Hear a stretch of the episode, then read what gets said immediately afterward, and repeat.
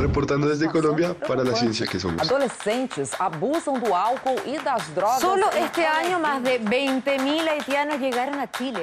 Reportando desde España para la ciencia que somos. La Dirección General de Divulgación de la Ciencia de la UNAM, el Instituto Latinoamericano de la Comunicación Educativa y Radio UNAM presentan La ciencia que somos. Iberoamérica al aire. Iberoamérica al aire.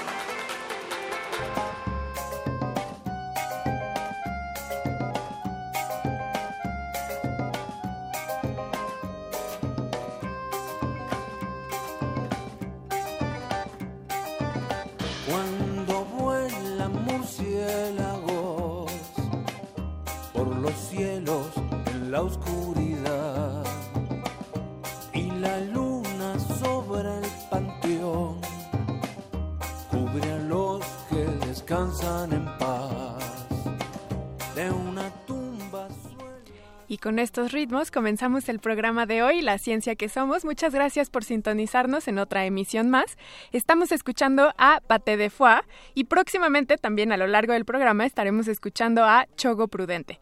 El primero es un grupo que se formó aquí en México y está integrado por músicos de distintos países, eh, por ejemplo Argentina, Palestina, Brasil y México. Y el segundo, Chogo, Prudente, es un compo- compositor oaxaqueño quien busca abrir fronteras con su música. Vamos a escuchar un poco más de Pate de Foix. aquella mujer.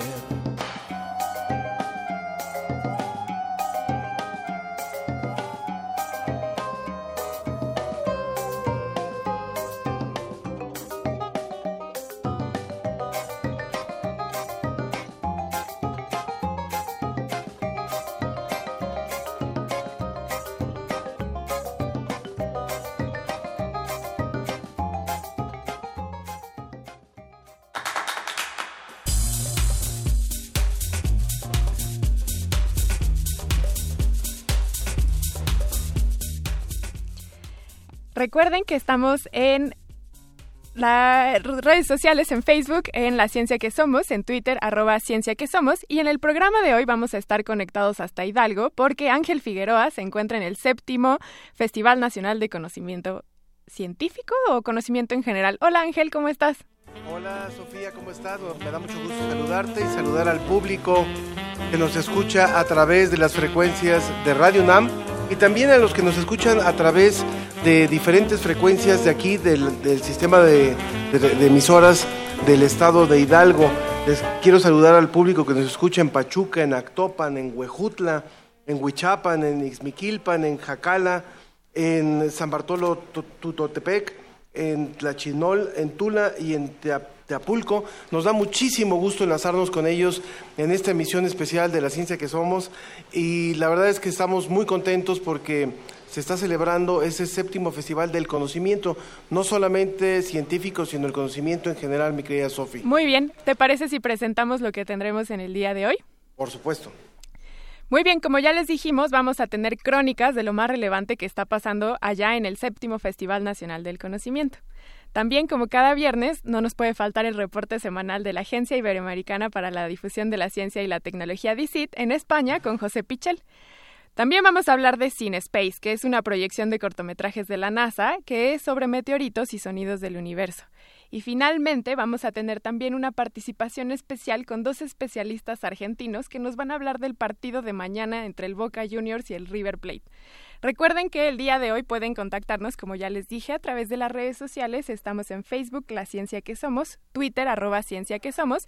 Vamos a manejar el hashtag Me gusta la ciencia por, a mí me gusta la ciencia por, y inclusiva y porque nos permite imaginar y ser creativos. Vamos entonces a escuchar el reporte semanal con DICIT.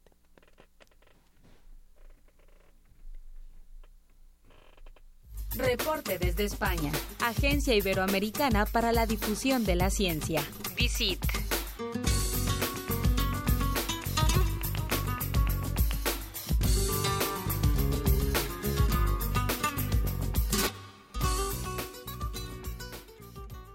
Como cada semana estamos ¿No? conectados hasta España, así que José Pichel de la Agencia Iberoamericana para la Difusión de la Ciencia y la Tecnología DICIT, ¿estás por allí? Hola Sofía, ¿qué tal? Buenos días. ¿Cómo estás, José? Pues muy bien, aquí ya acabando la jornada y acabando la semana, como siempre que, que me llamáis todos los viernes. Genial, ya preparándote para irte a descansar el fin de semana. Por supuesto, hay que aprovechar eh, el fin de semana después de, de, bueno, pues una semana de mucho trabajo también de actualidad eh, científica y de divulgación, que es lo que trabajamos siempre en la agencia Digit. Sí, y que esta semana estuvo cargada de información, pero por lo pronto tú nos vienes a hablar de algo que está sucediendo en las costas de Nicaragua. Pues sí, eh, además es una colaboración entre científicos de allí, de Nicaragua, en concreto de la Universidad Nacional Autónoma de Nicaragua, y eh, científicos españoles de la Universidad del País Vasco. Eh, resulta que han tomado como referencia eh, almejas y berberechos para eh, intentar averiguar cuál es el estado ambiental de las costas de Nicaragua, es decir, una especie de bioindicadores que eh, nos hablen de cuál es la salud de, del entorno, fijándonos específicamente en cómo están estos eh, estos animales, estos eh, bivalvos, en concreto, eh, bueno, pues como os digo, son almejas, eh, berberechos, también son eh, mejillones, y es que eh, estas especies, bueno, pues son muy sensibles a ciertos eh, cambios, por ejemplo, eh, de temperatura y de, bueno, pues otras condiciones que pueden eh, deteriorar eh, los arrecifes de coral en los que se encuentran y, y demás. ¿no? Entonces, eh, lo que nos están contando los investigadores con, con este estudio es que pueden ser buenos, eso, bioindicadores de cómo está el estado general de las costas. Es una investigación que ha aparecido hace pocos días en una revista científica de, de mucho prestigio y que, bueno, pues nos da más pistas también para estudiar el medio ambiente. Oye, y dime qué están eh, buscando con este estudio de mejillones, almejas, berberechos, es decir, que sean más pequeños, que sean más grandes, que su coloración cambie, ¿qué es lo que buscan? Bueno, pues como os decía, eh, son eh, muy, muy sensibles, son muy sensibles a, a los cambios eh, y, por ejemplo, dicen que en el caso concreto de Nicaragua, aunque la contaminación eh, no es muy grande, existen eh, factores de, de riesgo. Eh, por ejemplo, existen eh, pesticidas eh, que proceden de cultivos o existe también eh, mercurio que procede de, de minas, eh, de minas de oro en, en concreto, ¿no? Eh, es una zona en la que no hay tratamiento de, de aguas y dado que estas especies eh, son tan sensibles, pues analizando eh, ya mm, no solo signos externos como lo que me estás comentando, sino analizando ya en el propio eh, animal una vez eh, bueno una vez que, que, que han sido recolectados estos eh, animales analizando cuál es su calidad cuál es la composición un poco que, que, tienen eh, bueno pues pueden eh, servir eh, de indicador de cómo está en general la costa de cómo están los manglares estas zonas en las que se encuentran y se pescan habitualmente Perfecto, y si este estudio presenta resultados visibles, probablemente también podríamos incluso llegar a aplicarlo aquí en México, dado que nosotros aquí también contamos con manglares. Está buenísima esta nota, José. ¿Te parece si ahora hablamos de anticuerpos?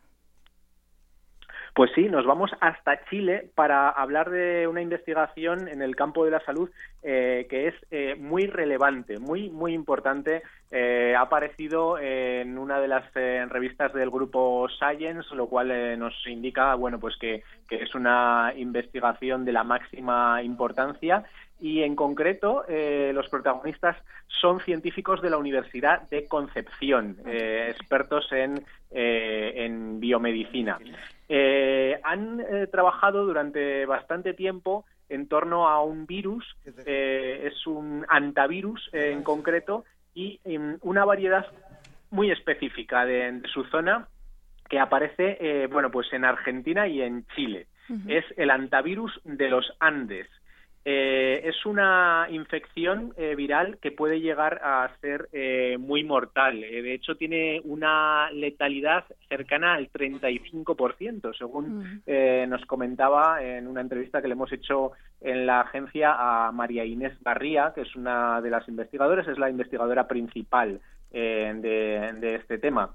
Entonces, eh, lo que han hecho ellos es analizar los anticuerpos presentes en eh, los pacientes que han conseguido superar la enfermedad, que han conseguido eh, sobrevivir a eh, el efecto de, de, este virus, ¿no? Que es eh, bueno tiene efectos eh, sobre todo a nivel cardiopulmonar. es el síndrome cardiopulmonar por antivirus lo que provoca esta esta infección. Uh -huh. y, y, bueno si ellos han averiguado han conseguido demostrar que si toman esos anticuerpos generados en las personas que han conseguido sobrevivir eh, se puede frenar eh, la, la, la, infección, la enfermedad. Se puede, eh, bueno, pues inyectar, ellos lo han hecho inyectando esos, esos anticuerpos en roedores, en hámsters, uh -huh. para demostrar que efectivamente puede servir como prevención, por una parte, y puede servir también como tratamiento incluso, ¿no? Entonces, claro, estamos en la vía eh, para desarrollar un fármaco con, con esto. Uh -huh. Estamos en, en, la vía de poder eh, tratar la enfermedad eh, de una forma mucho mejor que, que hasta ahora, que, que bueno, eh, no hay realmente una cura para, para, la enfermedad. Lo que se hace es, eh, bueno, tratar de paliar los síntomas y bueno, pues esto como, como estamos viendo tiene una mortalidad muy alta, como estamos viendo, por lo tanto, no es eh, muy efectivo. Por supuesto, y justamente estudiar todo este tipo eh, de, de cuestiones de los anticuerpos y del sistema inmune en general es súper relevante porque ahorita está tomando mucha importancia, sobre todo no para tratamientos nada más en, de enfermedades infecciosas, sino incluso también para cáncer o incluso para cuestiones genéticas. Entonces, el entendimiento de cómo operan los, eh, perdón, los virus con nuestro sistema inmune son súper relevantes, sea cual sea la enfermedad.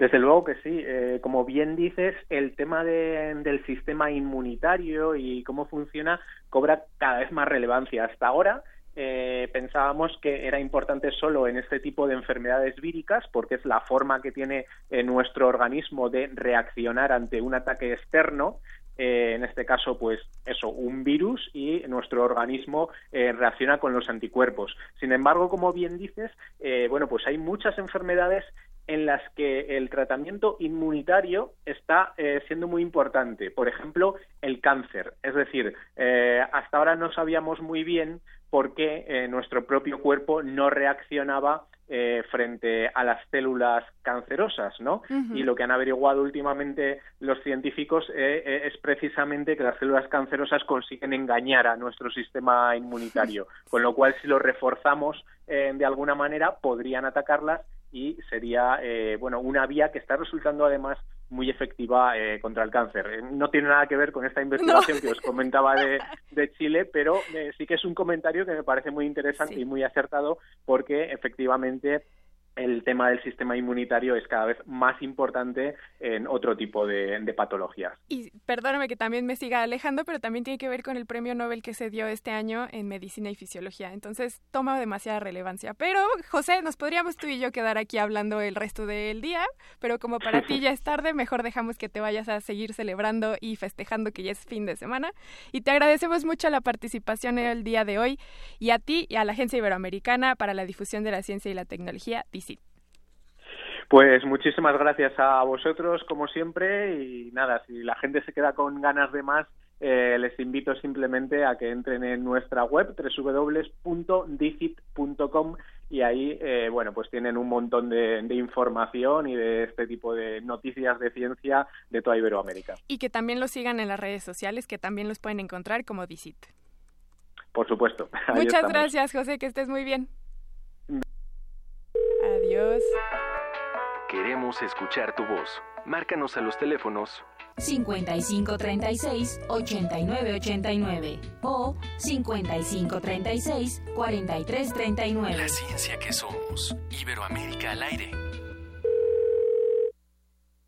Nos regresamos a México y ahora sí nos enlazamos a Hidalgo con Ángel Figueroa. Ángel, ¿quién anda por allá contigo? Muchas gracias, muchas gracias, Sofía. Bueno, pues nos da mucho gusto estar como parte de este Festival del Conocimiento, del que ya les estábamos hablando desde hace rato, es un festival que se ha celebrado a lo largo de estos días en distintos puntos del estado de Hidalgo.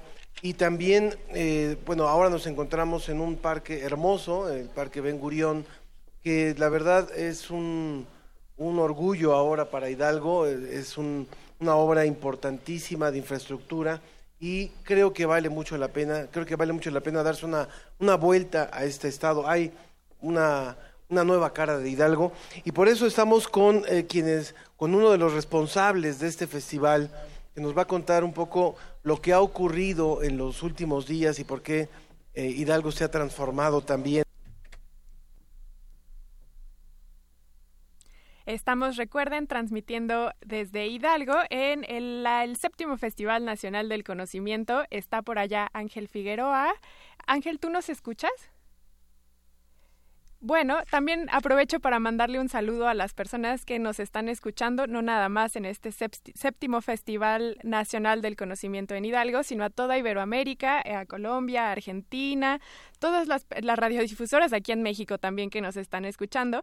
Recuerden que estamos en Facebook, en La Ciencia que Somos, en Twitter, arroba Ciencia que Somos, para que nos comenten del tema de hoy. Hashtag me gusta la ciencia por, probablemente ustedes, algunos de ustedes estudian ciencia o lo están considerando, nos pueden contar a través de este hashtag por qué decidieron o por qué están pensando estudiar ciencia. Eh, yo les puedo contar, por ejemplo, que quería estudiar historia, pero fue hasta que me metí a área 4 que me di cuenta de que definitivamente no es lo mío. Y desde entonces soy muy feliz con mi profesión de bióloga y que particularmente no la ejerzo como tal, me gusta más comunicarla, pero pueden ustedes contarnos cuál ha sido su trayectoria de vida, cómo han pasado probablemente de un lado a otro. Usen el, eh, el hashtag para contarnos cuál ha sido su experiencia. A continuación, vamos a aprovechar este espacio para irnos a escuchar la cápsula de Leo Santiago, quien hoy nos viene a hablar sobre el factor D. Vamos a escucharlo.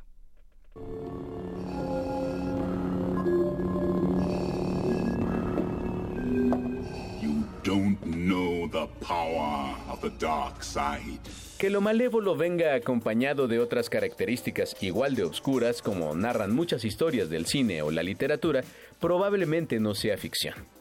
Un grupo de investigadores alemanes y daneses han propuesto que rasgos de la personalidad como el sadismo, la psicopatía y el egoísmo probablemente sean cosecha del mismo terreno de donde emergen el mismo tipo de características maliciosas. A este conjunto de rasgos de la personalidad lo han llamado el factor D. Ya saben, como el lado oscuro de la fuerza en la guerra de las galaxias. Psicopatía, antipatía por el otro, narcisismo, ensimismamiento, el maquiavelismo, la creencia de que el fin justifica los medios. Y tres que se relacionan. Egoísmo, sacar ventaja por encima de los demás, sadismo, disfrutar por infligir dolor en los demás. Y perversidad, hacer daño a los demás no importando si uno mismo se daña. Todos son variaciones en un terreno común, el factor D o el lado oscuro. El estudio publicado en la revista Psychological Review describe que fueron 2.500 participantes a quienes se hicieron preguntas como ¿qué tanto estaban de acuerdo con mantenerse a la cabeza sacrificando a otros? Si se sentían bien con ver el castigo a los demás cuando pensaban que lo merecían o ¿soy especial porque todos me lo dicen? Además agregaron preguntas sobre impulsividad, agresividad, comportamiento egoísta o antiético. En el factor D hay una predisposición a que la persona se coloque por sobre otros para lograr algo e incluso disfrutar ver sufrir a los demás. Esto aderezado con una justificación hacia uno mismo para evitar sentir pena. La propuesta del factor D ayudaría a los psicólogos sobre todo cuando tratan casos de personas violentas, a las que se puede diagnosticar y así prevenir alguna conducta criminal.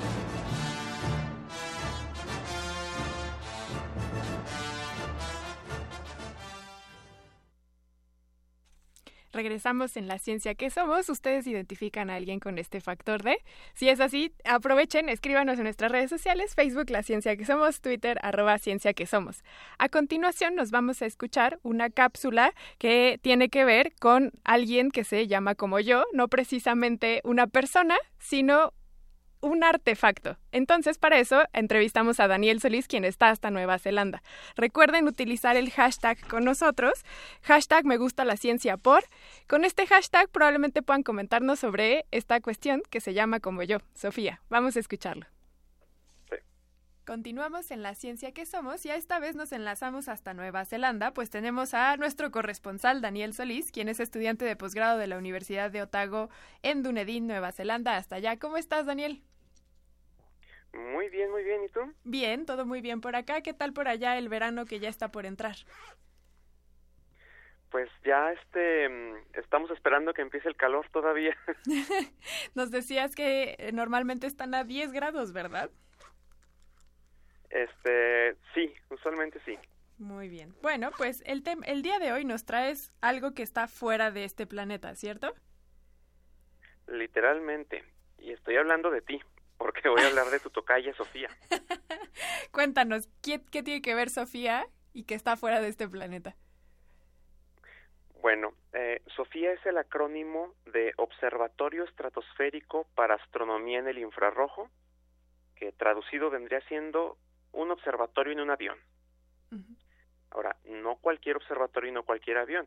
El avión es un Boeing 747 de estos gigantotes de como 500 pasajeros y el telescopio es también una cosa gigante de 2.7 metros de diámetro Wow. y no solamente eso, sino que además es infrarrojo. El infrarrojo, eh, para nuestros radioescuchas, es un, es un tipo de luz eh, de radiación que no podemos ver, está fuera del espectro visible. Entonces, si apuntamos un telescopio incluso muy potente como el Hubble, no podemos ver esa, esa, esa, mm, ese color. Entonces, con este telescopio podemos ver cosas que no podemos ver con el Hubble.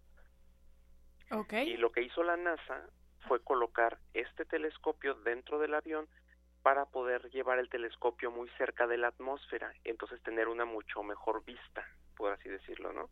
Claro. Normalmente Em, ubicamos a los observatorios ya sea orbitando a través de los satélites o que están literalmente fijados en la Tierra, pero este es uno nuevo porque, como bien dices, está en un avión. Exactamente. Tiene como que lo mejor de ambos, ¿no? Es más barato que mandar un satélite, pero es más preciso que uno que está en la Tierra. ¿Por qué es más preciso que uno que está en la Tierra, Daniel? porque tiene menos eh, interferencia de la atmósfera.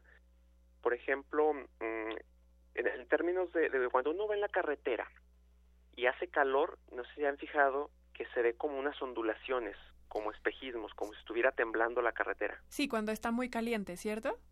Ajá, sí. Bueno, ahora imagínate que estás usando un, telescopio para observar esas ondulaciones del aire, que no es otra cosa más que aire caliente, te van a ver horribles, te van a distorsionar la imagen mucho. Entonces, eso es, es, es aire caliente. Lo primero que tienes que hacer es hacerlo más frío. Por eso las observaciones de este mm, telescopio se hacen en, en invierno. Pero no nada más eso, sino que aun, aunque esté frío, va a haber ciertas ondulaciones que van a afectar la imagen. Si tú subes hasta la estratosfera, es decir, en la estratosfera ya te brincaste muchísima parte de la atmósfera, lo que significa mucha parte del, del, del aire, y aparte la estratosfera está mucho más fría que abajo, todas esas ondulaciones van a ser mucho más pequeñas. Entonces las imágenes van a ser más claras. Ok, ok. Ahora, dime una cosa. Así como los tel- grandes telescopios tienen una fecha de, de caducidad o de que se cierran estos telescopios porque su combustible o su tecnología se vuelve obsoleta, ¿Sofía tiene también algún tiempo de vida? todos los telescopios tienen que tener un cierto tiempo de vida. No te, no te podría decir cuál es el de Sofía.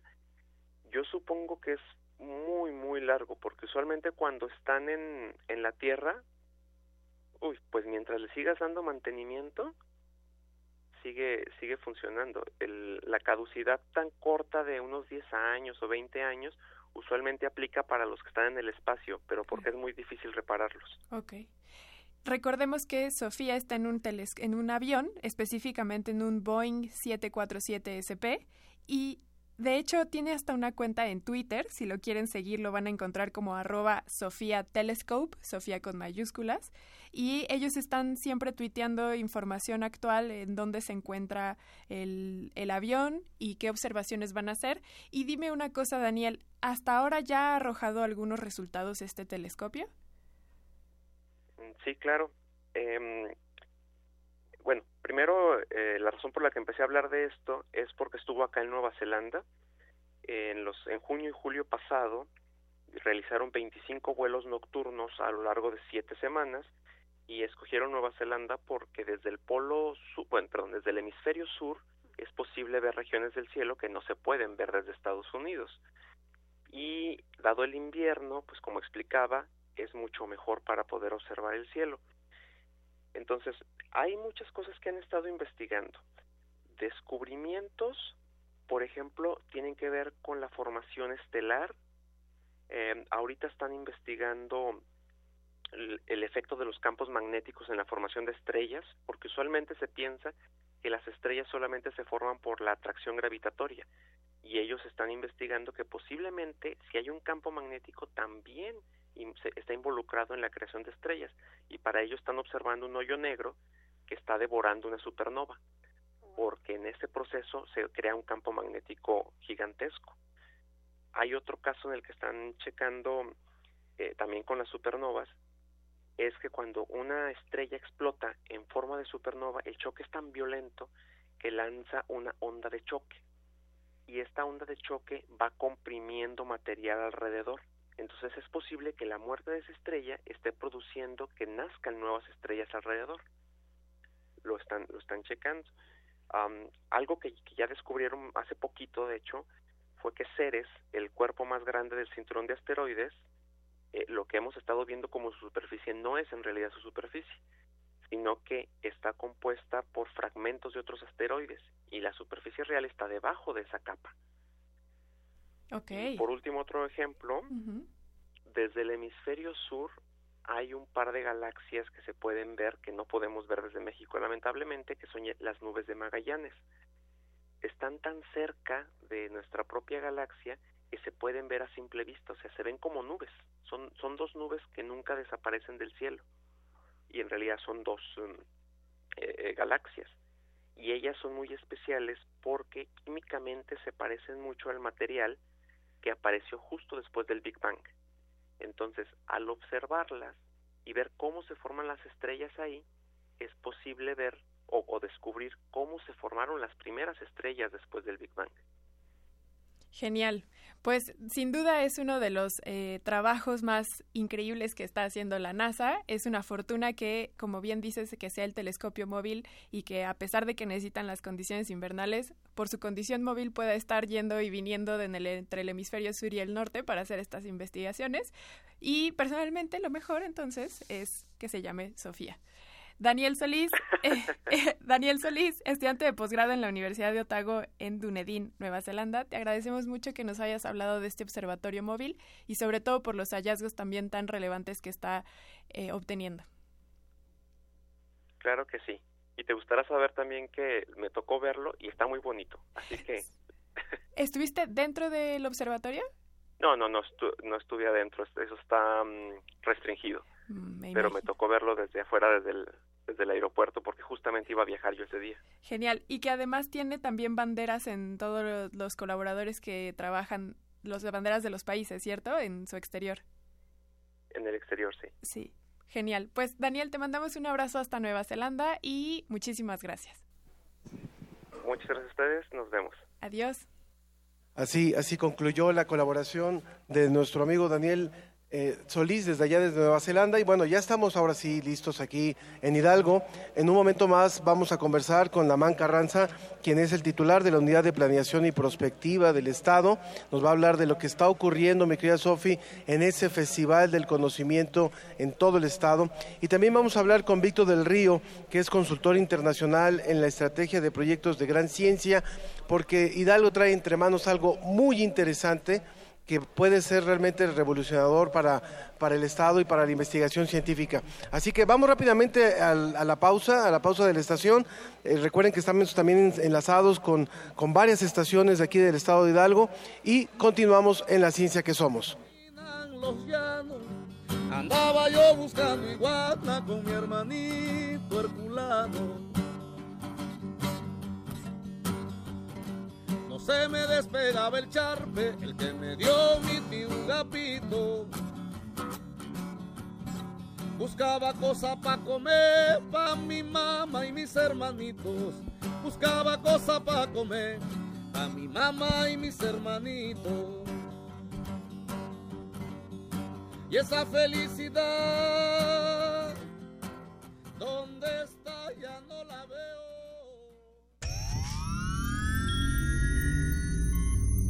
Hemos visto historias que definen la identidad de una época. Sentimos los trailers, la fila de las palomitas, los créditos y el número de los asientos. Nos gusta el cine. Todo el cine. Y queremos platicar, debatir y discutir sobre él. De Retinas. Un horizonte sonoro para vivir el cine. Martes. 21 horas. Por el 96.1 de FM. Radio UNAM.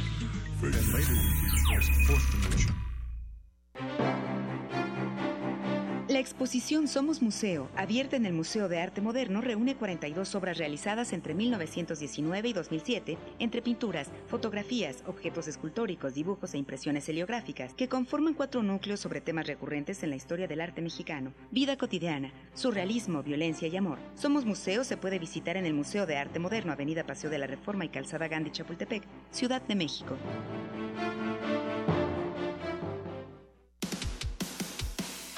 Dejar huella en cada aula de la UNAM es un deber de un verdadero Puma. Deja tu huella y apoya Fundación UNAM a de cara a miles de universitarios.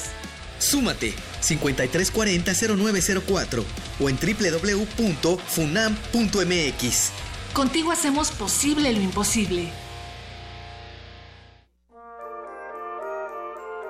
Sobre el cielo de Belén, la aparición de un astro le indica a los pastores hacia dónde deben peregrinar, y bailar. Radio UNAM te invita a la función especial de la mayor historia jamás contada, convertida en una comedia musical. Pastores a Belén. Dirección y dramaturgia de Sergio Rued. 16 actores y cantantes en vivo, acompañados de la banda de la Escuela de Música del Estado de Hidalgo. Sábado 8 de diciembre, función doble, a las 17 y a las 19 horas en la sala Julián Carrillo de Radio UNAM. Adolfo Prieto 133, Colonia del Valle, cerca del Metrobús Amores. Entrada libre. Radio UNAM. Experiencia sonora.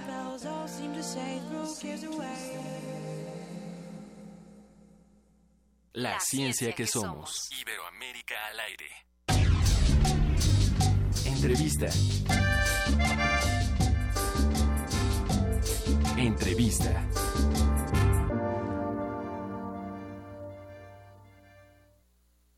Continuamos en esta transmisión desde el estado de Hidalgo, desde Pachuca. Sofi, ya estamos por acá eh, perfectamente enlazados ahora sí. Muy bien. Y gracias por, por estar también como parte de este programa. Y bueno, eh, Sofi, como te decía yo, están ya con nosotros nuestros invitados, Lamán Carranza y, Víctor del Río. Primero, Lamán, eh, con quien ya habíamos conversado en nuestro programa, eh, la trascendencia y el número de eventos que están ocurriendo en torno al Festival de Conocimiento es de locos. Sí, es una locura, pero es una locura formidable. Ángel Figueroa, primero es un gusto estar aquí en la ciencia que somos, contigo compartiendo, teniendo esta charla sobre lo que ha sucedido estos días. Llevamos una asistencia de 39 mil visitantes al festival. Eh, están programados más de 200 eventos. Ayer tuvimos eh, un momento vibrante. Eh, apenas ayer el maestro Gregorio Luc nos dio el preámbulo perfecto para entender la pasión y el amor que su madre Glo- Gloria Contreras, para mí quizá la mejor coreógrafa de México, eh, eh, ha hecho sobre la danza. Ayer decía algo muy, muy eh, importante que Gloria Contreras creó, creó grandes públicos y ayer tuvimos esa sensación y tuvimos la oportunidad de ser un mejor público. En un auditorio formidable que es este auditorio Gota de Plata. Así La es. verdad es que no lo conocía y es un auditorio sensacional, con una muy buena iluminación, con un gran sonido y una muy buena presentación de taller coreográfico de la UNAM. Así es, es un gran auditorio, de hecho es un gran auditorio premiado. Tú pudiste vivir eh, las sensaciones, los momentos de iluminación. eh, es eh, maravilloso este auditorio. A un costado está el Ben Gurión. Te escuchaba que lo comentabas al arranque y decirte que el Ben Gurión es un instrumento de paz, como lo pueden ser los grandes proyectos de ciencia. Muy bien, aquí donde estamos justamente Eh, también vemos el Gran Pisal, que es un mosaico, eh, uno de los más grandes o el más grande que existe, al menos en Latinoamérica. Y también está el Museo del Fútbol, ¿no? Este, Así es. El Salón de la Fama, ¿verdad? Sí. Bueno, cuéntanos un poquito eh, ¿qué, qué sigue y por qué la trascendencia del tema que se va a presentar, que es el sincrotón, que tiene que ver con investigación científica. Claro, eh, un poco antes, solo decirte que una de las principales aportaciones del Festival Nacional del Conocimiento es que se rompe el paradigma de que las ciencias y las artes deben estar separadas, ¿no? La visión que gestionó el gobernador Omar Fayad para contar con este festival es que las ciencias, las artes y las humanidades deben caminar juntos, deben avanzar juntos, porque la ciencia debe ser empática y estar al servicio de la, de la comunidad. Bien. En- como uno de los proyectos de desarrollo científico, Sofi, eh, es este justamente este del, del que hemos comentado, el sincrotón. Eh, resulta que eh, Hidalgo está trabajando intensamente por conseguir los recursos, las instalaciones para poder contar con el primer sincrotón en, en México. Eh, y está por eso también con nosotros Víctor del Río, quien está impulsando junto con el gobierno este proyecto. Cuéntanos, por favor, Víctor. No, gracias Ángel por esta oportunidad. Bueno, ¿qué es el sincrotón que, que se quiere instalar? Voy a empezar al revés. Voy a empezar como para qué es un sincrotrón. Un sincrotrón es un instrumento que va a permitir que los científicos y las científicas hagan sus in- investigaciones de una manera mucho más rápida y más precisa en muchas disciplinas, desde la medicina eh, hasta la arqueología, la antropología, porque ahora que estamos hablando de cultura, en artes estéticas, en cuestiones de energía, de cambio climático. Es un instrumento que te va a permitir avanzar la ciencia de una manera revolucionaria. Ahora, Sí, yo tengo una duda. Es que primero le quisiera preguntar a Víctor que nos diera la definición del sincrotón para que yo pueda preguntarle cuál es la diferencia del sincrotón con el ciclo, ciclotrón. ¿Cuál sería la diferencia entre un aparato y el otro? Y uno se usa sobre todo para la producción de isótopos médicos. Y ya tenemos un ciclotrón. En la Exacto. UNAM tenemos un ciclotrón. Hay varios, hay otro en Puebla también. Sí, exacto. Todo lo que usamos, lo usamos para la, la generación de isótopos médicos, que es un- una, una versión muy, muy, muy pequeñita, una versión de lo que la técnica de sincrotrón es. Este, lo- cuando nos referimos a un sincrotrón, nos estamos refiriendo a un instrumento del tamaño de un estadio azteca, ¿eh? que te va, permite producir una luz muy poderosa, 10 millones de veces más poderosa que la del Sol. Se aceleran partículas como los electrones a 99.9% de la velocidad de la luz. Y esta luz es tan poderosa que te permite ver cosas a nivel nano, muy chiquito, atómico o molecular, con una gran precisión. Es decir, sería, para que también nuestra audiencia nos entienda un poco mejor, sería como un ac- el acelerador de partículas un poco como el que está en Europa, solamente que con escalas más pequeñas, solamente en el estado de Hidalgo. Bueno, es muy curioso. eh, el CERN, al que te refieres, o lo que se llama de el, el colisionador de hadrones, el- el- es un sincrotrón, pero es un tipo diferente de sincrotrón. Es un sincrotrón donde empujan partículas en dos direcciones diferentes para que choquen. Choquen, Y cuando choquen, tú ves las partículas subatómicas que, que se van generando de ese choque. Es muy similar, eh, es de 27 kilómetros el de, el de, el de Suiza y, y que está en Francia. Sí, tres países. que tratamos de hacer es una circunferencia más o menos de 500 metros. El sincrotrón de aquí no quieres que las partículas choquen, nada más que, que vayan en una sola dirección. Ok.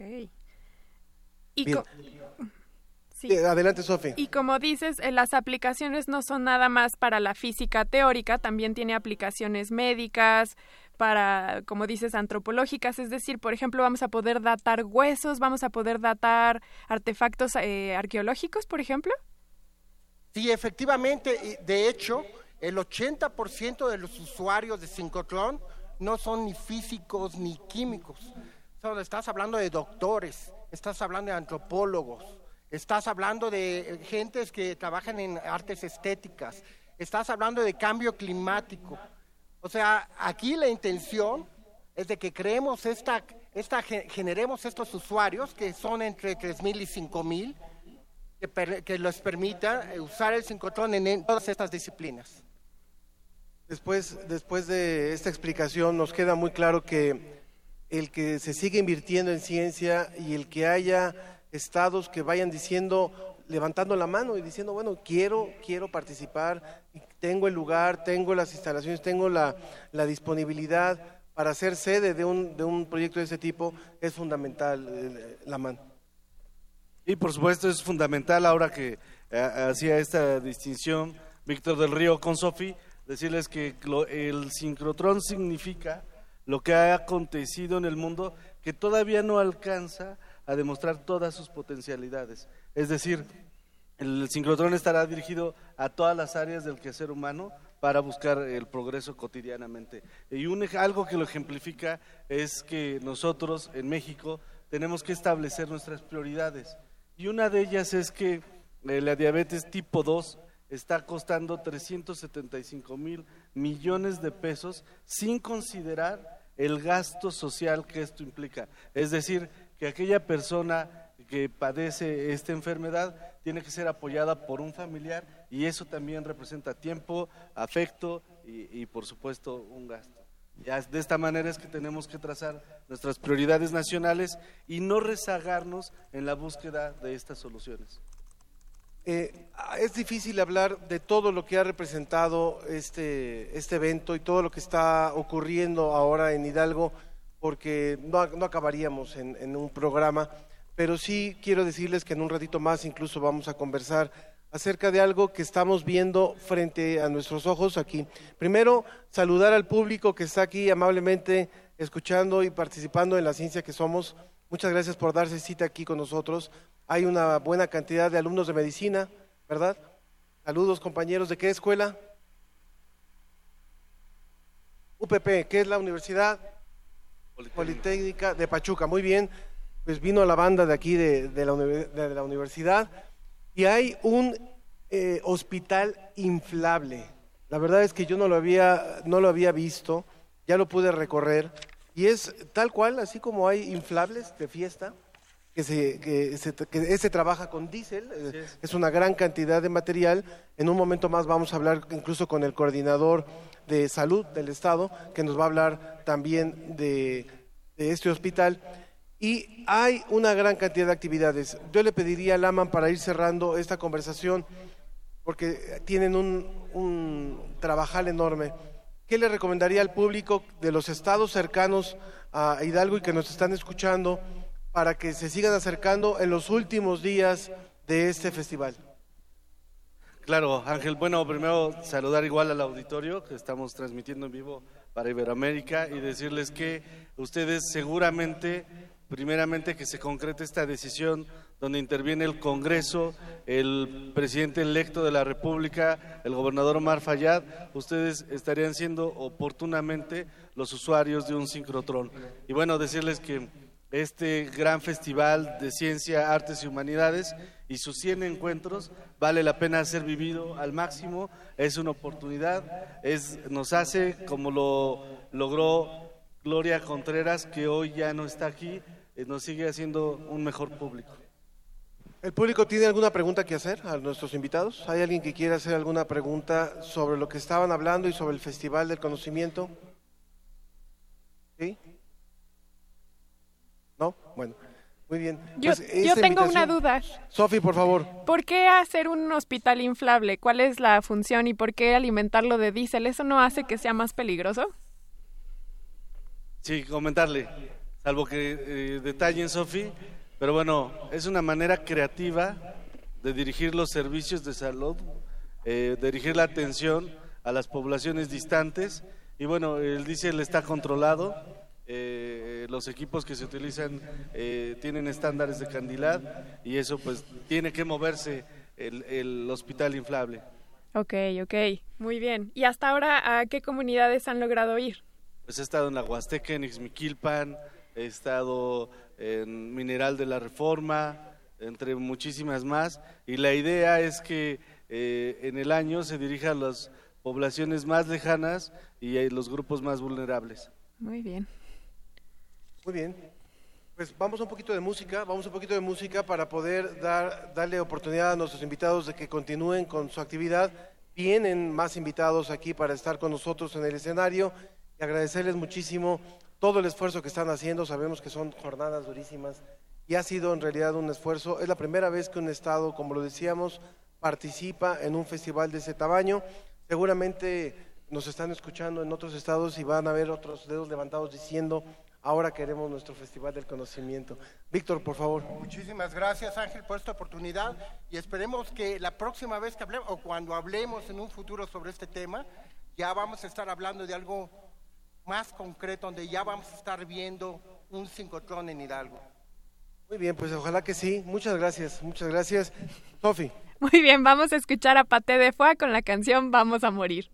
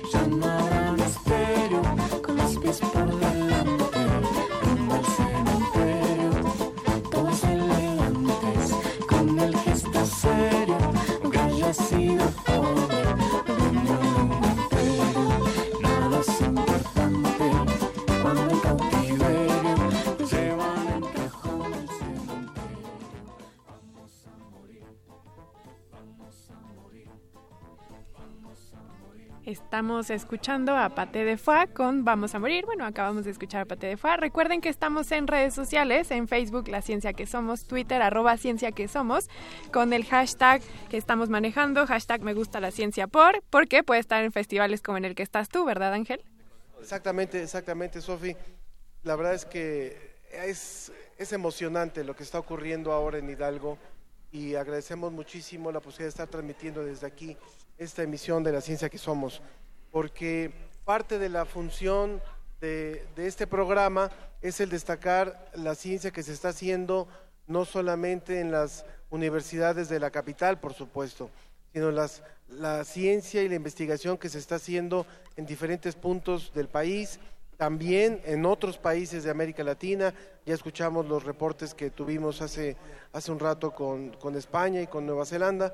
Y ahora está conmigo el maestro José Alonso Huerta, quien es director del Consejo de Ciencia y Tecnología e Innovación de Hidalgo. Alonso, ¿cómo estás? Muy bien, muchas gracias por la invitación y muy contento de estar aquí en el, eh, la transmisión desde un hermoso lugar como es el Pizal del Parque David Mengurión. Muy bien. Bueno, mientras estamos viendo aquí que continúan los chicos de la Universidad Politécnica de Pachuca, eh, a mí me gustaría preguntarte, Alonso, en tu calidad de director del Consejo de Ciencia y Tecnología, eh, ¿cuál es el, peso que tiene la investigación científica ahora en el Estado?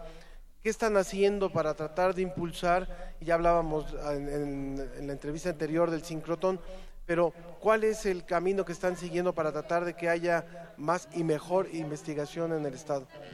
Bien, eh, pues sí, de acuerdo a la visión de nuestro gobernador, el Liceo Omar Fayad, se ha implementado una política de impulso a la ciencia, la tecnología e innovación en el Estado, eh, que rompe un poco con el esquema tradicional como se ha manejado aquí en Hidalgo y en general en México, al no dejarla exclusivamente para un sector. Es decir, muchas veces se piensa que la investigación es exclusivamente para los investigadores, y por supuesto que es quien la hace, pero quienes tienen que determinar las prioridades y el poder utilizar los resultados de la investigación, pues es propiamente la sociedad en su conjunto. Por eso aquí se estableció desde nuestro Plan Estatal de Desarrollo la necesidad de vincular las actividades de investigación a los problemas y retos que enfrenta el Estado, así como para detonar oportunidades de desarrollo. Se ha estructurado lo que hemos llamado nosotros un modelo de gestión de la innovación, en donde buscamos poner en comunicación y articular, por un lado, las necesidades de conocimiento que tenemos en el Estado, y por otro lado, a los que son capaces de generar ese conocimiento y poder atenderla satisfactoriamente. Con eso logramos dos efectos positivos. Por un lado, generar nuevas alternativas de desarrollo para el Estado, nuevas soluciones a las problemáticas que enfrentamos a partir del conocimiento y la investigación científica y por otro logramos fortalecer nuestras capacidades de investigación. Porque si lo vemos como tradicionalmente como dos temas distintos, en donde por un lado hay que dar apoyo a la investigación, ¿no? Y por otro lado hay que ver cómo resolvemos problemas y atendemos demandas, pues primero los recursos no son suficientes y segundo no estamos logrando articular adecuadamente nuestras capacidades a nuestro contexto. A partir de ahí se ha establecido una agenda de innovación en el Estado donde se han definido sectores, proyectos y nichos específicos para detonar el desarrollo económico y social del Estado a partir del conocimiento y la investigación. Y por último, ya con ese enfoque, con esa visión, pues se ha trabajado en generar eh, centros de investigación, laboratorios y formación de capital humano que atiende esas líneas del conocimiento. Proyectos como el de Ciudad del Conocimiento, donde se están creando actualmente cuatro o cinco centros de investigación de alcance nacional, en estos sectores son, fundame- son fundamentalmente pues, el resultado de esta política y de esta visión que impulsamos en Hidalgo. Sofi.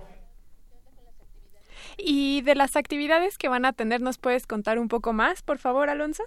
Bueno, en este Festival del Conocimiento, pues justamente lo que estamos tratando de hacer, además de contar, por supuesto, con expertos internacionales, nacionales y todas las capacidades que cuenta la Universidad Nacional Autónoma de México en el Estado, también mostrar las cosas que se han venido haciendo en el Estado.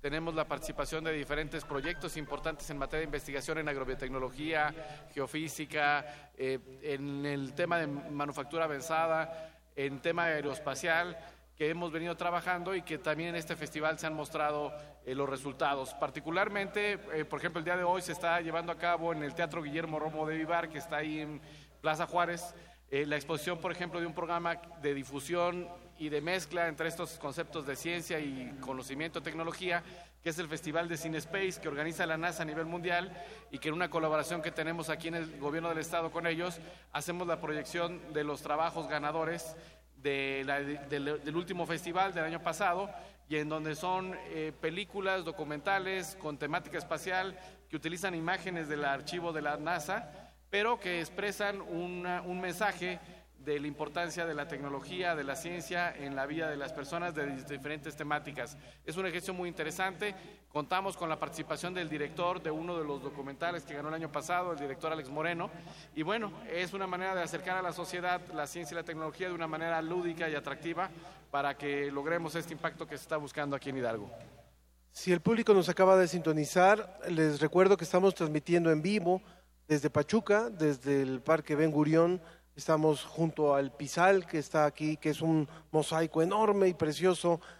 Estamos dándole la espalda un poco a lo que es el Teatro Gota de Plata, un teatro maravilloso también, de gran infraestructura, y estamos a bordo de la unidad móvil Prometeo, que, que es propiedad de la Dirección General de Divulgación de la Ciencia y que recorre diferentes partes del país haciendo actividades de divulgación.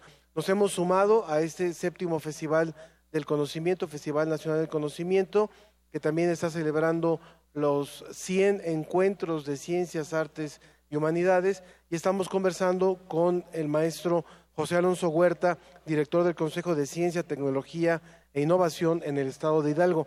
Rápidamente también, eh, José, José Alonso, tú hablabas de la ciudad del conocimiento. Dinos nada más un poquito más en qué consiste este concepto que están desarrollando, en qué etapa va, en qué etapa va. Bien, es un área de innovación, es una innovación bastante amplia, que son casi 180 hectáreas, eh, y el área de innovación se define como un espacio en donde están ubicadas y se interrelacionan eh, instancias académicas, instancias empresariales, instancias gubernamentales, en donde su actividad funciona en torno al conocimiento.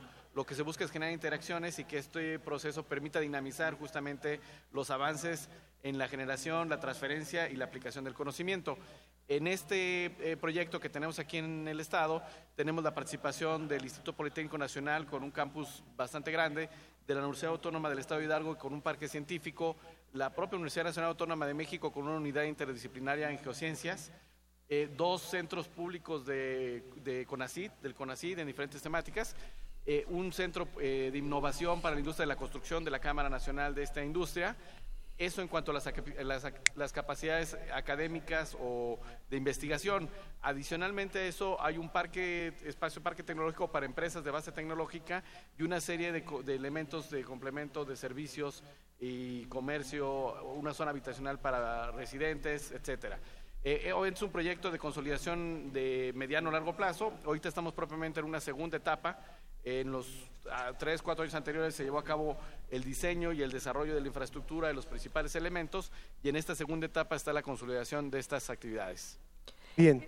Eh, Ya, eh, no sé si nos estás escuchando, sí, Sofi. Sí, yo quisiera preguntar también, eh, bueno, al principio del programa mencionamos un proyecto que se llama Cine Space y no sé si pudiera platicarnos un poco más sobre él.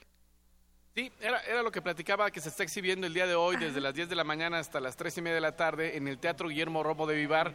Es entrada libre como todas las actividades, está en plena Plaza Juárez, es muy fácil de acceder. Invitamos a todo el público a que acuda, se van a estar proyectando con muy buenas condiciones de audio, video. Eh, estos cortometrajes que giran alrededor de la temática espacial y que son producto de una colaboración que tenemos con la NASA. Sí, pero eh, bueno, son ocho cortometrajes y también nosotros para los que no podemos estar en el festival y también para todas las personas de Iberoamérica que nos están escuchando, ¿hay alguna manera de que podamos verlos? Sí, las pueden ver en internet, en la página de eh, cinespace.org.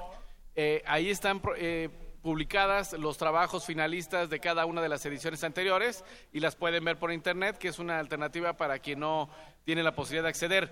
Que he de decir, eh, y, lamento, generar a lo mejor hay un poco de, de envidia para quienes no lo puedan visitar, que no es diferente la experiencia de verlo en tu computadora Seguro. a verlo en una sala de, de cine con todas las características, pero por supuesto que ahí lo pueden ver, lo pueden seguir. Hay trabajos de todo el mundo y entre ellos destacados mexicanos también. Y ahora que mencionas eso, ¿habría alguna recomendación que nos hagas? Es decir, ¿qué debemos priorizar si lo vemos desde nuestra casa? ¿El sonido, la imagen? ¿Cuál es una de las fortalezas de este tipo de cortometrajes que ustedes realizaron en colaboración con la NASA? Pues básicamente es la mezcla de todo, pero bueno, sí buscar la- las mejores capacidades de proyección con un buen sonido, porque creo que eso es lo que le da una dimensión diferente a las imágenes.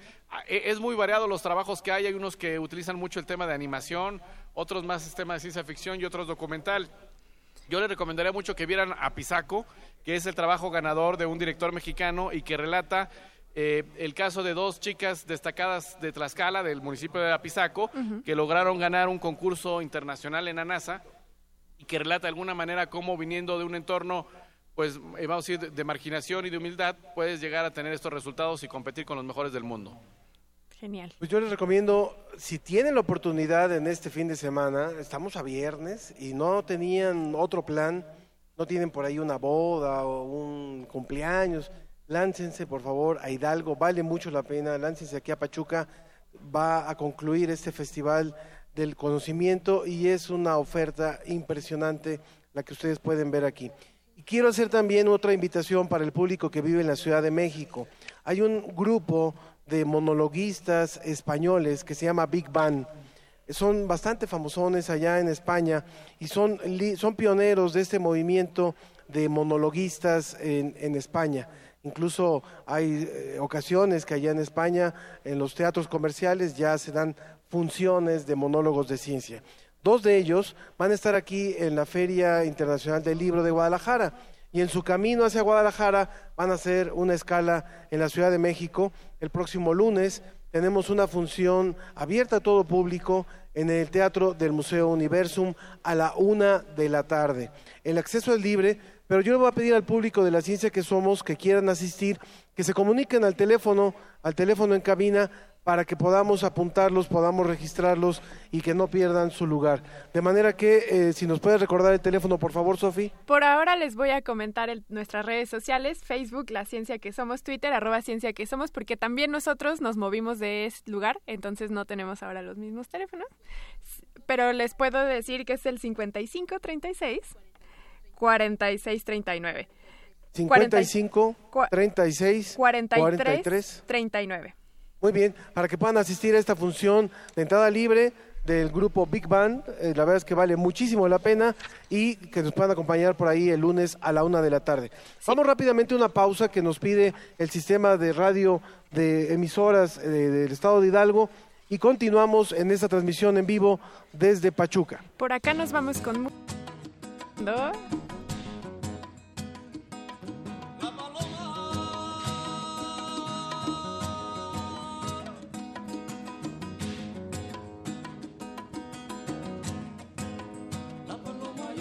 Palomo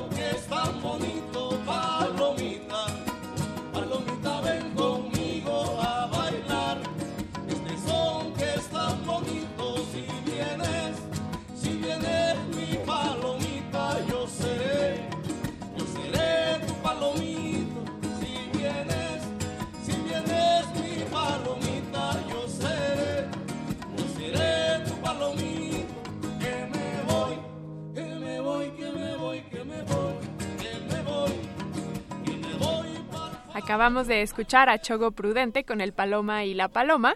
Eh, recuerden que estamos en redes sociales, Facebook La Ciencia que Somos, Twitter arroba Ciencia que Somos, para que nos comenten sobre esta invitación que nos hizo Ángel Figueroa, quien está en el séptimo Festival Nacional del Conocimiento, para que se acerquen con nosotros el próximo lunes también para presenciar este taller de Big Bang.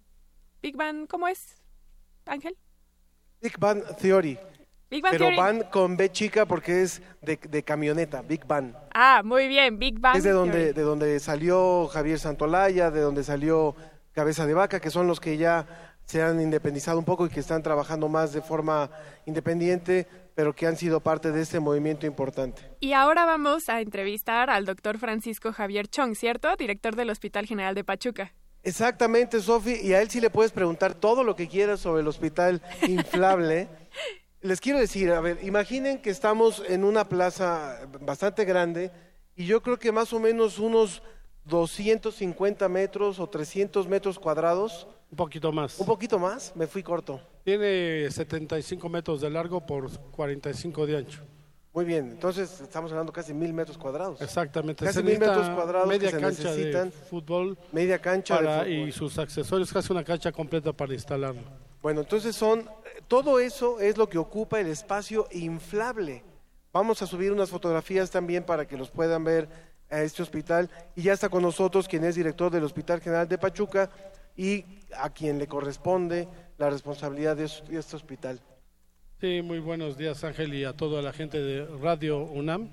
Y de otras emisoras también, Ah, bueno, de otras las emisoras hermanas bueno también de aquí de Hidalgo y de- están conectados y que el conocimiento a través de este séptimo Festival Nacional pues llegue. Es bien importante que se conozca. Yo te comentaba que no soy muy afán de que esto se, se vea, pero que lo hacemos con mucho gusto, lo hacemos en las comunidades más alejadas del estado de Hidalgo, pero el terremoto del año pasado nos obligó a ir a los hermanos de Juchitán con los Atlantes, unos unidades que tenemos que son, son, unos trailers, los sí, Atlantes. son cinco trailers. Cinco trailers donde hay tal cual quirófanos, incluso Exacto. los pudimos recorrer. Cada uno tiene su vocación, uno es consulta externa, otro es urgencias, laboratorio, hospital y quirófanos. Y el hospital inflable, como tú lo ves aquí, es una eh, bella estructura que obviamente eh, tecnología mexicana, desgraciadamente ya la manufactura no se tiene como tal aquí en México, se tuvo que ir a España, a Valencia, para desarrollarla, pero ya toda la parte de la idea, lo que es la parte in- interior, sí fue por mexicanos y bueno, trasladan estas dos unidades que vemos a mi derecha que se llama, son dos cajas secas, es donde cabe. Y obviamente, pues aquí están algunos de las gentes que son los técnicos y los ingenieros que nos ayudan en esto. ¿Cuánta gente se necesita para armar y cuánto tiempo se tardan en armar este hospital inflable? Cuando es un periodo de situaciones aquí como fue más o menos tranquilo y afortunadamente contamos con la- el apoyo del gobierno del estado, se necesitaron 14 personas de las gentes que van a estar ahí de amarillo que tuviste que nos ayudaron, pero básicamente de nuestra gente que son los responsables, el ingeniero Raúl que está ahí presente, que levante la mano. ¿Sí? Bienvenido. Este, es- también está Gustavo, está Valentín, otros tres de apoyo, este, la parte técnica y logística de todo lo que es el terreno, donde lo ubicamos, está Miguel ahí con nosotros, y la parte de relaciones, ahí está Pedro, que son las gentes que nos apoyan fuertemente en esto. Sofi. Sí, eh, esta, me queda claro que este hospital inflable nace de una necesidad de falta de atención médica, sobre todo en lugares estratégicos. Esta, en- como ya nos dijo, fue tecnología mexicana, pero esto se ha replicado en algunas otras partes del planeta o solamente se ha visto que funciona en México justamente por esta carencia de atención médica. Hola, buenos días, Sofía. Pues sí, Hola. efectivamente, como nosotros hemos estado informados, sí, en lugares, sobre todo los Países Bajos, es una tecnología que se utiliza este tipo de unidades, no parecidos, todos son diferentes. Otro que tiene también un, un modelo pare- muy similar es en Colombia, Sí. eh, así como este desarrollo. Y unos más pequeños en la Ciudad de México, el Centro de Atención a Desastres lo tiene, un módulo completo, el Estado de México también. Pero sí, definitivamente nace como una necesidad, pero sabes que la necesidad de un espacio digno. Yo, mira, yo soy médico neurocirujano, si a mí me pones en una casita, un arbolito, con mi escritorio y con mis métodos de diagnóstico, yo te puedo dar una consulta de calidad. No necesitamos un espacio como tal. Pero ya este hospital fue perfectamente para darle un espacio muy digno a las personas, a las gentes y obviamente también se da capacitación al interior y se podemos llevar nuestros equipos de laboratorio, nuestros equipos de rayos X, nuestros equipos también que podemos internar a personas cuando hacemos procedimientos en los atlantes y tenemos la capacidad de tener hasta 40 pacientes internados en un modo, vamos a decirlo, no de contingencia. Ya en una contingencia, esta unidad, pues obviamente, pues puede albergar fácil hasta 90 camillas con todo lo necesario para atender a las gentes. Yo quisiera que nos contara, doctor, para ir cerrando esta conversación, ¿qué ha sido lo más difícil que les ha tocado atender en este hospital? ¿Cuál es la anécdota que siempre lo acompaña? El ambiente. La anécdota que La siempre anécdota, la acompaña. Bueno, hay muchas anécdotas.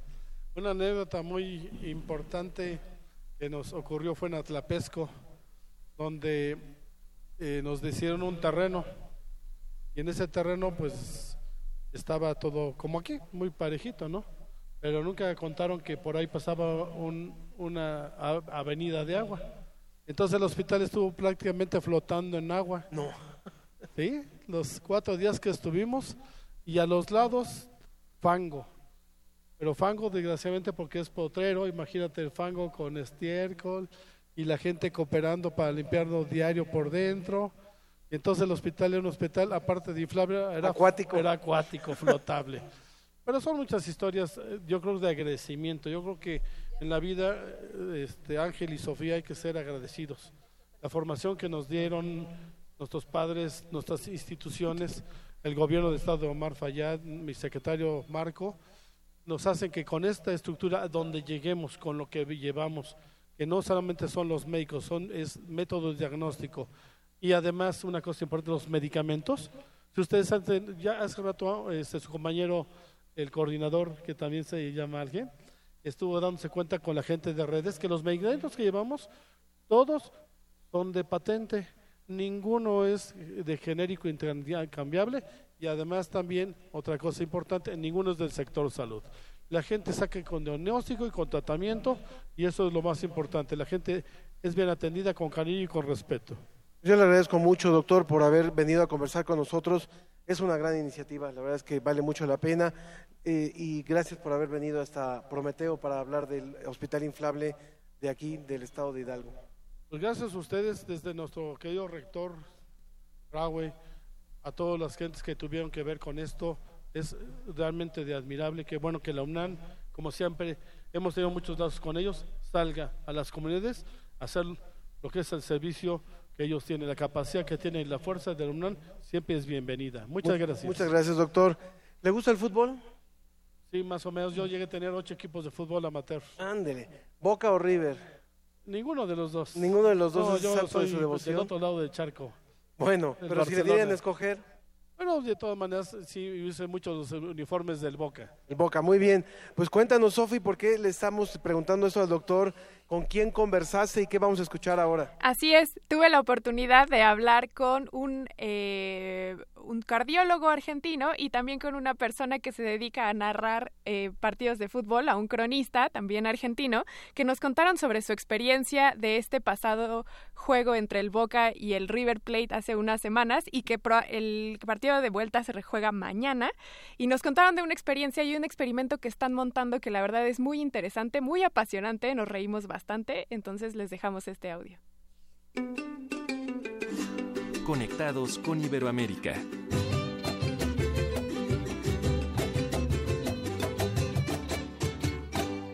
Gol de Huanchope Ávila, del gladiador de Ramón Ávila, que recibió por la izquierda del área.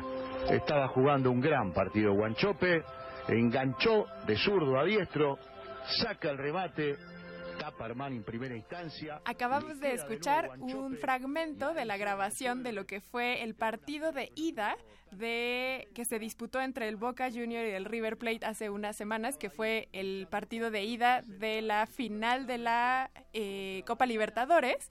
Y pueden escuchar un poco el tono solemne de esta narración.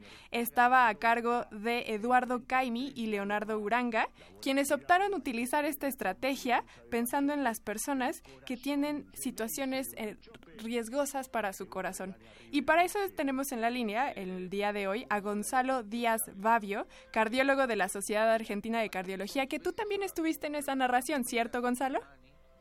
Así es, así es. Estuve en la narración acompañando a, a Leonardo y a Eduardo, como bien dijiste.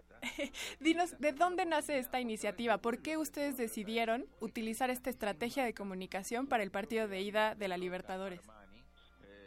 Bueno, acá se juntaron eh, un grupo de, creativos junto a, a la gente de la Sociedad Argentina de Cardiología, la cual formo parte, y se planteó esta posibilidad, dado todos los antecedentes que hay, que hay en la historia de eventos cardiovasculares con, con estos partidos tan importantes, y se ocurrió la posibilidad de, de hacer esto, de este tipo de relato, con otra, con otra intensidad eh, para adaptarla a- al riesgo de estos pacientes. Justo estás mencionando las, eh, la información histórica. ¿Qué información tienen ustedes? ¿Qué antecedentes tienen de eventos cardíacos en eventos futbolísticos? Ya de- en el año 98, en el Mundial de Francia, eh, se estudió en, en Inglaterra lo que fue la, la tasa de eventos posteriores al partido de Argentina-Inglaterra, en el cual los- eh, el partido, el, el país, eh, el Reino Unido queda fuera, y, y se vio que aumentó en las 24 48 horas siguientes un 30% los eventos cardiovasculares. Esto se siguió estudiando a lo largo del tiempo y en el 2006 se tiene también un estudio muy grande en Alemania, cuando el país local eh, queda fuera, aumentó, se duplicó la tasa de eventos cardiovasculares en, en un grupo de, de pacientes de Múnich. Se estudió esto y se vio que, que así fue, que se más de se duplicó la, la tasa de, de eventos posterior a, a una derrota, digamos. ¿Y ustedes en Argentina también tienen antecedentes de eventos similares? Acá tenemos datos sobre partidos locales en donde se vio que aumentaron los casos individuales, sobre todo en la ciudad de Buenos Aires se estudió eh, y también se vio esta misma tendencia. Por eso es que en el partido de este, de este nivel eh, se supone que, que la posibilidad que aumenten los eventos también está presente. Claro. También para acompañarnos en esta narración de los sucesos, ya tenemos con nosotros a Eduardo Caimi, que fue uno de los narradores de este partido de ida y que en general es cronista de Radio Argentino para Radio Colonia de Uruguay. ¿Cómo estás, Eduardo? Hola Sofi, ¿cómo estás? Un abrazo grande, un beso a la distancia. ¿Cómo andan por aquí? Todo muy bien, aquí padeciendo un poco el frío, pero ustedes ya empezando el verano, ¿cierto? Sí, sí, aunque hoy tenemos un, un viernes algo, digamos, no tan no tan caluroso para esta altura del año y bastante nublado en Buenos Aires, en la gran ciudad, y con alguna este, algún pronóstico de lluvia para, para estas horas y para el fin de semana que se viene. Ni hablar, las inclemencias del tiempo. Te escucho hablar y te oigo muy energizante, muy cálido, como debe ser un cronista específicamente deportivo, pero al inicio de esta participación escuchábamos tu voz junto con la de Leonardo y los oíamos en un tono muy solemne y tranquilo. ¿Cómo fue para ti hacer esta narración radiofónica? Bueno, para, para mí particularmente eh, ha sido una novedad absoluta, así como una gran aventura, porque, eh, a ver, en la Argentina, quienes eh, ejercemos el oficio de, de relatar los partidos de fútbol, lo hacemos en un, en un tono muy vibrante, muy apasionado, con, con los matices propios de, de una narración deportiva, futbolera en este caso, pero con un tono altisonante, digamos, ¿no? Muy eh, atravesado por la por la emoción y esto es algo absolutamente inédito y, y diferente. Por ende, no solo que, como te decía, resultó una aventura, sino un enorme desafío profesional que tuve el gusto de compartir con, con Leonardo y con el con el doctor, a quien le mando un abrazo a Gonzalo, eh, que está en la otra Un abrazo. Eh, Eduardo, cuéntanos cómo fue para ti el que los médicos de la asociación de cardiólogos de la Sociedad Argentina de Cardiología se acercaran con ustedes, contigo y con Leonardo, y les hicieran esta petición de cambiar un poco el tono normal al que están acostumbrados. Para ti fue impactante, fue, estuviste, eh, no querías hacer, ¿cómo fue para ti? Bueno, en, en principio fue una sorpresa absoluta cuando me, me, me comentaron de la modalidad del- de la transmisión, de lo que es lo que era el tono de la transmisión, eh, porque sí, en la, primera lectura resulta eh, extraño, resulta a veces la primera sensación es que va a ser difícil acomodarse y bueno, después de, de que en mi caso particular quedé seleccionado por quienes to- tomaron la, la decisión de, de apelar, digamos, a mis servicios para este tipo de, de emprendimientos, bueno, con el doctor y con Leonardo hicimos este, algunos ensayos y todo se fue acomodando naturalmente, pero confieso que durante la transmisión inclusive eh, el doctor en algún momento tuvo que, que serenarme a mí, al relator, ¿no? Porque imagínense, sí, muy sí, bien, al primero que tenía bien. que serenar era al relator, el doctor, porque usted, ustedes imagínense, imagínense que para los argentinos una definición de Boca River, que son los dos colosos de nuestro fútbol, ¿no? Es en una Libertadores de América, en, el torneo más importante del continente, es un hecho que yo creo que ningún cuentista o guionista de cine se hubiese imaginado hasta hace un tiempo atrás, ¿no? Es el partido de los sueños. Eh, es algo que era imposible que se realice hasta, unos, hasta hace unos años, porque en la Copa Libertadores no podían llegar a la final dos equipos del mismo país, y es algo que ha desbordado cualquier previsión, es, es el partido de todos los tiempos, y, y por ende, bajar este, mil cambios para relatarlo es un desafío tremendo, ¿no? que andamos en un Fórmula 1 cuando relatamos fútbol. Ahora, yo como representante de Latinoamericana, pero del otro lado del norte, sí puedo decirles que los equipos más representativos para todos nosotros, para la región, por supuesto que son el Boca y el River. Y entonces también nosotros enterarnos de esta situación rebasa el imaginario de lo natural.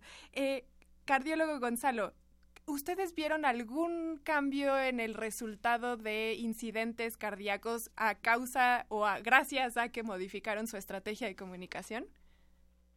Por ahora no tenemos números a gran escala, así que vamos a, juntar todos esos datos después del, después del 24 y, y esperemos que, que así sea. Por ahora no tenemos información, eh, digamos, a gran escala. Perfecto, pero de tener resultados positivos, por supuesto que será una estrategia que empezarán a incentivar. Sí, la verdad que, que al ser un proyecto interesante, esperamos que los resultados de lo que es la- el aspecto cardiovascular también acompañen. Yo creo que, que va a tener un impacto positivo. Claro que sí. Y Eduardo Caimi, si a ti te dijeran después de ver los resultados que efectivamente la tasa de eventos cardiovasculares se reduce, no solamente lo incluirías en tu práctica, sino que invitarías a otros a que lo hicieran.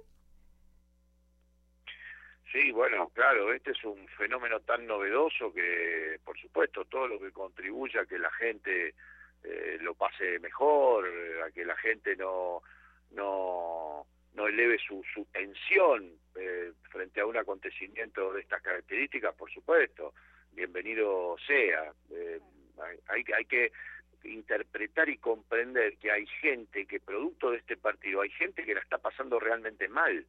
Eh, ¿Por qué? Por el miedo a perder, por el miedo, porque uno de los dos, uno de los dos grandes colosos va a perder porque será uno el que se quede con la copa y hay mucho temor de cantidad inmensa de aficionados que no solo no querían que se juegue este partido por, por, para evitar la posibilidad de una derrota hipotética, eh, sino que realmente la, tensión nerviosa, cardíaca, se les ha elevado a las nubes. Por eso este, es, tan oportuno y, diría yo eh, tan preciso y puntual este emprendimiento, no tan eh, afortunadamente oportuno para cobijar a, tantos que viven el, el acontecimiento desde alguna afección cardíaca, ¿no? Por eso este, este rótulo de apto para cardíacos que resulta tan apropiado para las circunstancias.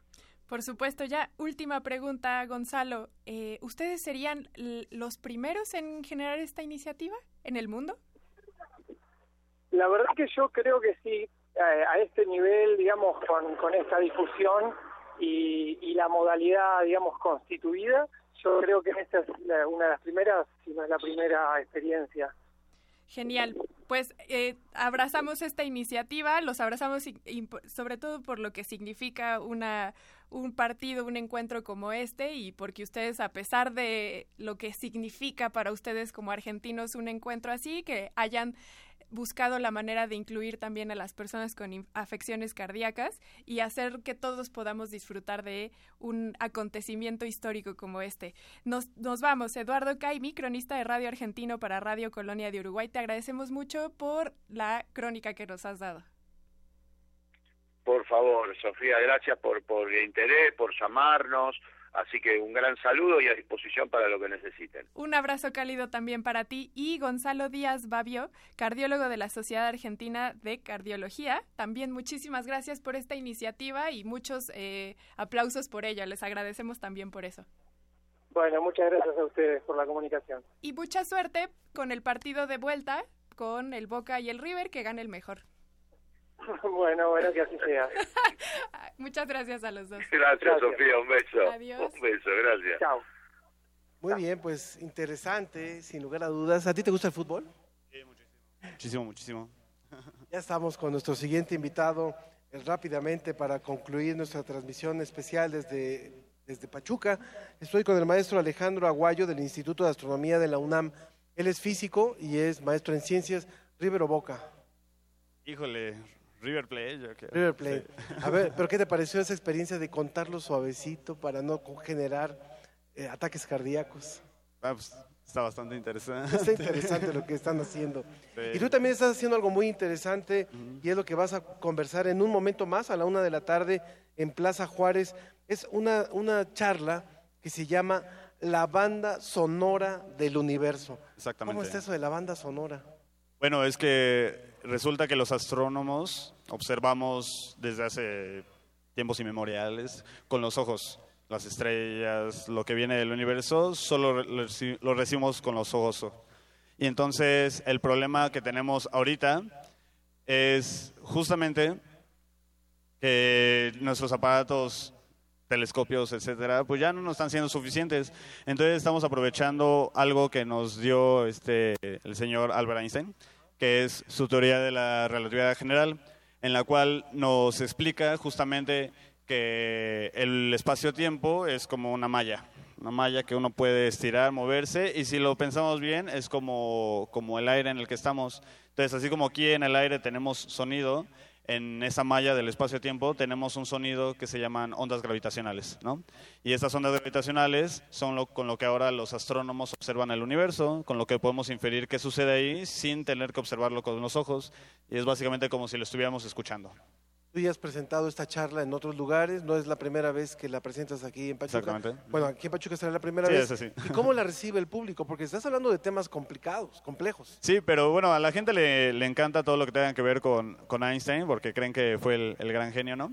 Pero pues lo reciben bien, la gente le gusta, le interesa, porque no es algo que tengan palpable, no es algo que tengan a la mano, y que si vas y lo lees en un libro de divulgación, puede que lo llegues a entender, pero luego ni siquiera sabes en qué libros puedes llegarlo a buscar, ¿no? Entonces que la gente cuando se entera de esto, no se la cree al principio, hace cara como de estás drogado, pero ya que le platicas bien todo lo que hay detrás y toda la gente que ha trabajado en eso, se quedan como de, ah, o sea, qué padre, o sea, qué padre que hay gente que haya haciendo eso que ni siquiera sabía que existía, ¿no? Sofi. Bueno, Sofi. Ah, ya, estoy de regreso, gracias. es que no tenía La, micrófono. la pescamos en una onda gravitacional diferente. distinta. Eh, para que nos entiendan también un poco mejor, eh, Alejandro, el público que nos está escuchando, ¿podría ser algo similar a, también a lo que sucede en la película Interestelar con las cuerdas y cómo hay una modificación o no tiene nada que ver de lo que nos estás contando? Pues un poquito de la charla que voy a hablar, sí tiene que ver. La relatividad general es la base de la película Interstellar, que por cierto está científicamente muy bien hecha. Pero las ondas gravitacionales son algo mucho más este, leve, mucho más este, diminuto. Lo, lo tenemos que detectar con aparatos muy, muy precisos. Y no, en Interstellar sí se están volando la barda. Eso ya son campos gravitacionales enormes. Pero tiene que ver en el sentido de la relatividad general de Einstein. Y lo que tú vas a hablar tiene que ver también con el premio Nobel que se dio, fue hace, me- si no estoy mal, hace dos años. Sí, exactamente. Justamente de eso voy a hablar. Genial, pues muy, muy importante también tu charla el día de hoy en, la plat en el festival que vas a estar, muy importante. Por eso es importante también que el público que nos está escuchando acá en Hidalgo se pueda acercar a la una de la tarde a Plaza Juárez, en donde va a estar justamente Alejandro Aguayo dando esta charla acerca de la banda sonora del universo. Exactamente. Muchas gracias por haber venido Claro aquí que sí, muchas a- gracias al a programa. Y muchas gracias realmente a todos los que han hecho posible esta emisión. La lista es larga, por supuesto, a todas las emisoras que se enlazaron de aquí de Hidalgo, que nos permitieron eh, esta maravilla de poder llegar hasta ustedes. A- también a Cristian Guerrero Barragán, que es director general de Radio y Televisión de Hidalgo. Federico Lozano, del director de la red estatal de Hidalgo Radio. Juan Antonio García, subdirector de radio. El ingeniero Sergio Barragán Pulido también, que nos ayudó con toda la parte de, de internet. El ingeniero Héctor Fuentes Cervantes también, mil gracias porque nos ayudó para hacer este enlace. La- las personas del Museo Reguilete, Fernanda Wong y Silvia García. También Paulina Trápaga, José Luis Vázquez, Lili Morán, Andrés Ramírez allá en Radio UNAM, Javier Molina y José Gutiérrez. Por supuesto, Janet Silva, eh, Susana Trejo, Claudia, Claudia Hernández Ogesto a cargo de la producción. Sofía, pues creo que espero no haber dejado a nadie fuera. Sí, se nos olvidó a Cianya Velázquez en la producción, asistente. Cianya Velázquez, por supuesto. Y bueno, todos, todos los que hacen posible este programa, Sofía Flores, por supuesto. Ángel Figueroa, muchas gracias a todos por sintonizarnos en otra emisión más de La Ciencia que Somos. Adiós. Recuerden que el lunes a la una de la tarde, Big Bang Ciencia, así se llama, Big Bang Ciencia en el, en en Universum, es entrada libre. Llámenos para que tengan su lugar y si no, llamen al 5622 7302, 5622 7302 para que también aparten su lugar. Los esperamos ahí el lunes a la una de la tarde. Muchas gracias, muchas gracias José Luis, muchas gracias a todos los que hacen posible este programa. Que tengan un excelente fin de semana. Venga Hidalgo, venga Hidalgo al festival.